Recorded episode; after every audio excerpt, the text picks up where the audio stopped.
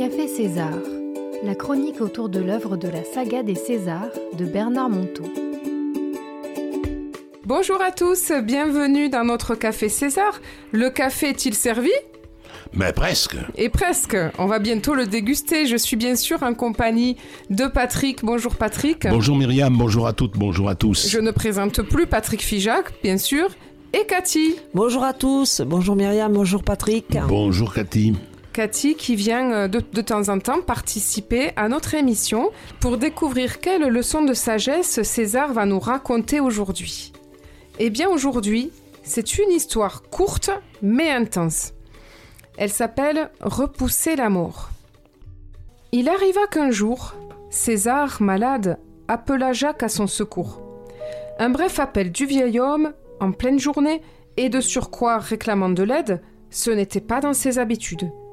Jacques en resta perplexe. Que fallait-il faire? Il savait même pas de quoi souffrait César. Lui fallait-il fermer son cabinet quelques jours et se rendre d'urgence à l'autre bout de la France pour venir en aide à son vieil ami? Ou simplement gérer à distance ce problème de santé avec le médecin du village? Ah bon sang, comme tout est compliqué quand on cherche à être juste. Il rappela César plusieurs fois pour savoir ce qui arrivait, mais en vain. Le téléphone sonnait et personne ne décrochait. Jacques commença à s'inquiéter. Et puis son inquiétude devint délire, redoutant le pire. À la fin de la journée, ce fut évident enfin. Il devait y aller, et de toute urgence. Il fit ce qu'il fallait pour fermer son cabinet et partit pour Sauveterre, à 600 kilomètres, à l'autre bout du monde. Il s'en passe des choses dans une tête en conduisant toute la nuit. Au début, ça raconte des histoires banales. Et puis, au fil des heures, voilà que soudain des vraies questions émergent, comme des bulles de vérité remontant brusquement à la surface. Étrange amour pour un vieil homme. Mystère de nos amours spirituels. Étrange solidarité. Toute cette route peut être pour rien, mais qu'importe puisque c'est pour lui. Atteindre presque par inadvertance ce lieu intérieur où le don de soi devient une chose si naturelle. C'est ça aussi l'amour spirituel, l'expérience d'une autre façon d'aimer. Certes un peu folle aux yeux de certains, mais tellement emplie de sagesse quand on a la chance d'y goûter. En arrivant au petit matin devant la maison, Jacques stoppa doucement et sortit de sa voiture sans faire claquer la portière, de peur de réveiller le vieil homme. Mais déjà César était sur le pas de sa porte pour l'accueillir. Alors ça, pensa Jacques surpris, il n'a vraiment pas l'air d'un homme gravement malade.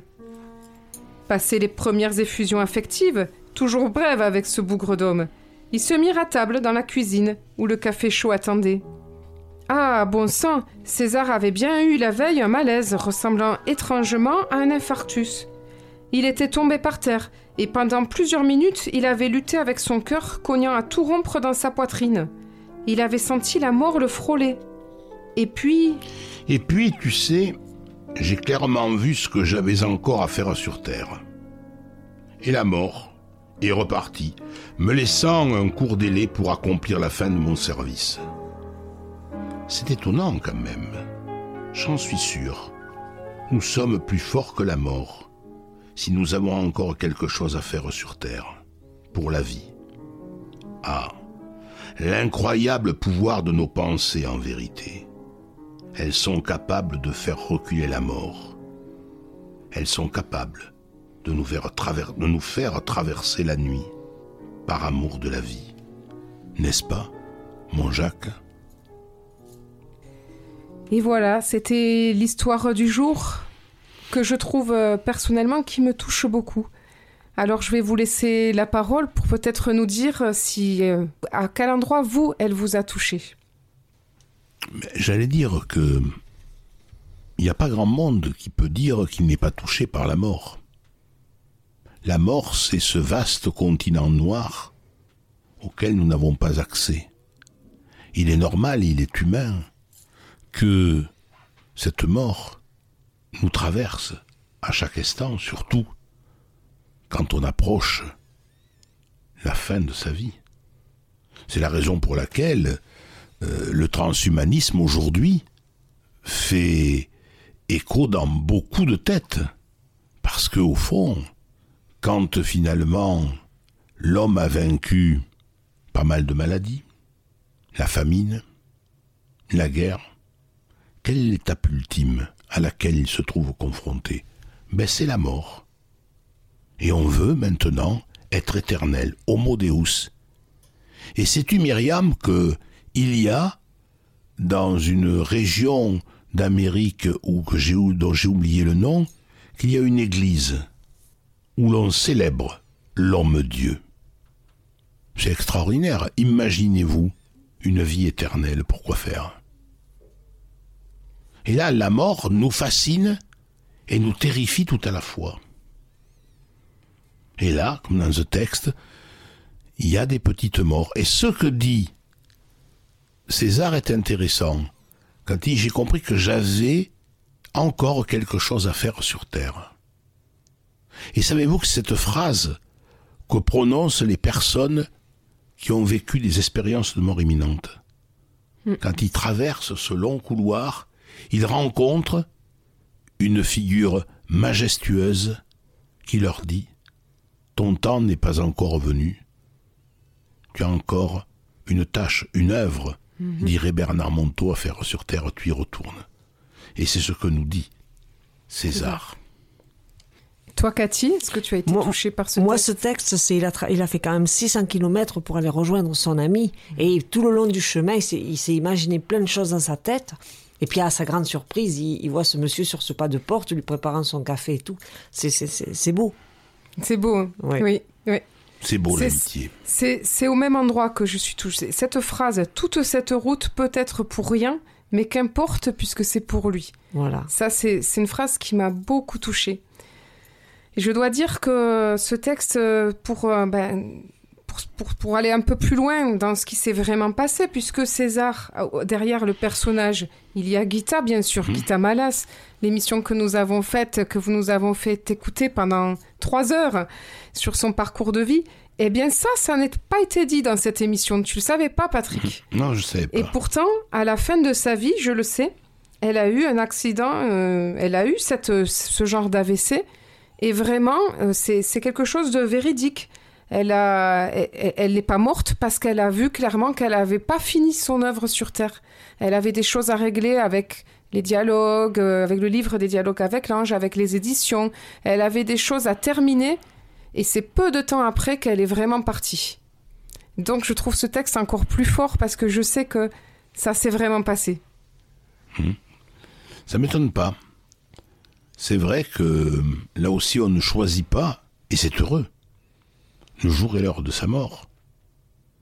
Mais les vieilles personnes et les sages s'y préparent longtemps à l'avance. Je crois que tu as tout dit. On n'a pas la même mort en fonction de la vie que l'on a eue.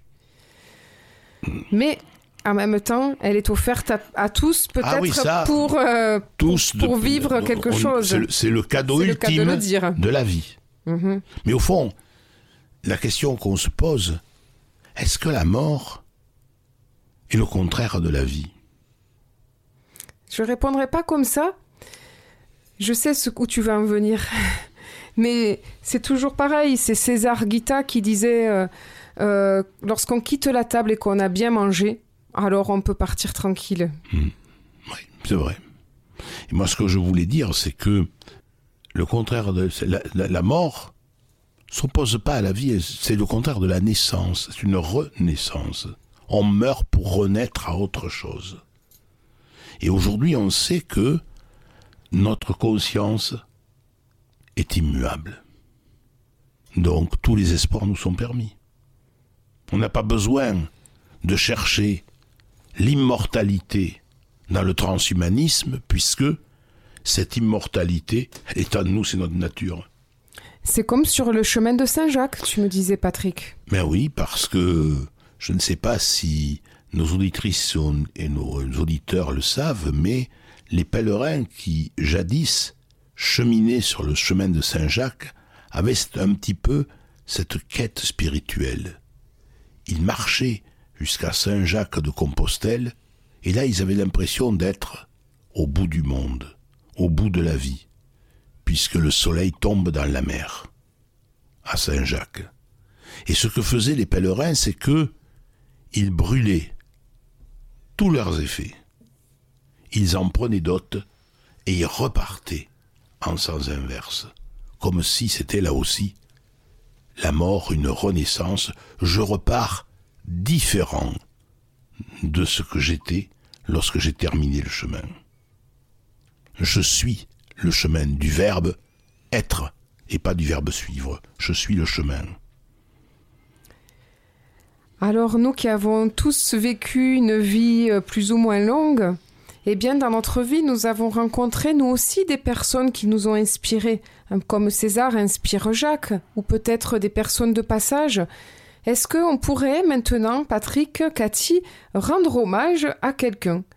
Voilà, je vais vous proposer chacun notre tour. On va rendre hommage à quelqu'un qui nous a qui nous a inspiré, qui nous a éclairé, qui nous a aimé peut-être. Mais moi j'aurais envie de parler de mon grand-père. Mon grand-père était né en 1890. C'est un petit peu comme la phrase d'Hugo. Ce siècle avait dix ans, Rome remplaçait Sparte, déjà Napoléon percé sous Bonaparte. Et mon grand-père était quelqu'un qui était né dans un tout petit village du Tarn, où il y avait, rendez-vous compte, beaucoup plus de bœufs et de vaches que de personnes dans le village. Et il a vécu un petit peu en autarcie avec sa famille, et lorsque la guerre, le service militaire d'abord est arrivé. Il est parti quatre ans au service militaire et il est parti en Algérie. Une Algérie qui était un département français et il a été traumatisé par la vie qu'il a vue là-bas. Sa vie en a été changée à tel point que la guerre de 14 est arrivée et il a fait pratiquement près de 40 mois de tranchée. Et c'est cet homme qui n'avait de cesse que de célébrer la justice qui m'a marqué.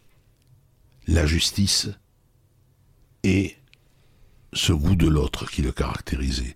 C'était pas un homme facile avec les autres. Moi j'ai eu de la chance. Je, il m'aimait beaucoup. La réciproque était vraie. J'ai beaucoup admiré cet homme qui était pétri de culture. C'était un poète. C'était un amoureux des mots. C'était un amoureux de la vie. C'était aussi, à sa manière, un amoureux des autres. Et donc je voulais simplement lui rendre ravir, Pépé, je t'oublie pas, je t'aime. Bel hommage. Et toi, Cathy? Moi, ce serait plutôt mon ancien compagnon qui a, qui a fait beaucoup de choses autour de lui, qui n'oubliait pas les fêtes des amis. Hein, dès qu'il y avait une fête, il n'oubliait pas. Euh, c'est quelqu'un qui a une grave maladie, qui a eu un Guilhem de Barry, il s'est paralysé de la tête aux pieds. Et il s'est battu. Il est parti en maison de rééducation. Il a dit je remarcherai. Les médecins ne lui donnaient pas grand espoir. Et il a passé des journées, des journées à monter les escaliers, à pousser son fauteuil. Et dit, il, a, il, a, il, a, remarché. Il a remarché. Force et courage. C'était, c'était super. Donc je voulais lui rendre un petit hommage parce qu'il n'est plus là. La maladie a eu gain de cause. Donc voilà. Et toi? Alors moi, je vais rendre hommage à ma prof de français que j'avais quand j'étais au collège. Et c'était une prof de français. Euh, c'est étrange comment euh, il y a des, des, des, relations qui se tissent comme ça. Parce que au début, non, je l'aimais pas. Mais je l'ai découverte après dans des activités extrascolaires. Et, et, et j'ai découvert son autre face qu'elle montrait pas. Et en fait, après, je me disais, mais elle est, elle est, c'est une prof. Elle est, elle, elle est plus que prof. Elle est juste. Et c'est étrange aussi parce que j'ai d'autres amis euh, d'adolescence qui euh, la détestaient cordialement. Mais moi, je, ne sais pas m'expliquer. Je la trouvais juste, pas de favoritisme avec personne. Et puis, elle nous a transmis son amour euh, de certains livres, de certains auteurs. Elle, m'a permis, moi, de faire un exposé sur un livre. Elle nous mettait en avant. Et puis, euh, elle m'a offert aussi euh, un livre euh, Notre-Dame de Paris. C'est comme ça que j'ai découvert de Victor Hugo, bien sûr. Et, cette, et finalement, lorsque je suis arrivée après au lycée, j'ai repris une correspondance avec elle et on s'est écrit. je lui écrivais, elle me répondait. Aujourd'hui, je trouve ça c'est étonnant. C'est étonnant, je, inexplicable, mais cette, pro, cette prof-là, elle m'a beaucoup marqué. Elle avait un recul sur les choses, elle avait une façon de voir et euh, elle était différente des autres. Donc je lui rends hommage. Elle s'appelait, euh, pour ceux qui la reconnaîtront, parce que c'était à Tonnes, peut-être certains auditeurs la reconnaîtront, c'est Mademoiselle Laplace. Ah oui, il y a des, des personnes qui nous marquent, surtout quand on est jeune. Ça peut être un enseignant, un éducateur sportif. Je crois qu'on grandit comme ça, par les rencontres que nous faisons. Et il y a des rencontres qui sont plus marquantes que d'autres. Et amis auditrices et amis auditeurs, si vous faites un petit peu votre introspection, vous allez vous aussi trouver des femmes et des hommes qui vous ont marqué et qui ont fait que, après cette rencontre, vous n'avez plus du tout été les mêmes. C'est ça. Vous avez changé, vous êtes devenu tiers. Eh bien, c'est déjà l'heure de se quitter. Merci Cathy, merci Patrick et merci à tous les auditeurs pour votre écoute. Et si vous avez envie, vous aussi, de participer à cette émission, n'hésitez pas, les portes sont ouvertes. Nous enregistrons à Radio Bulle, nous enregistrons à Radio Bastide et, euh, nous vous accueillons volontiers. Contactez-moi à myriam.radiobulle.net. À la semaine prochaine!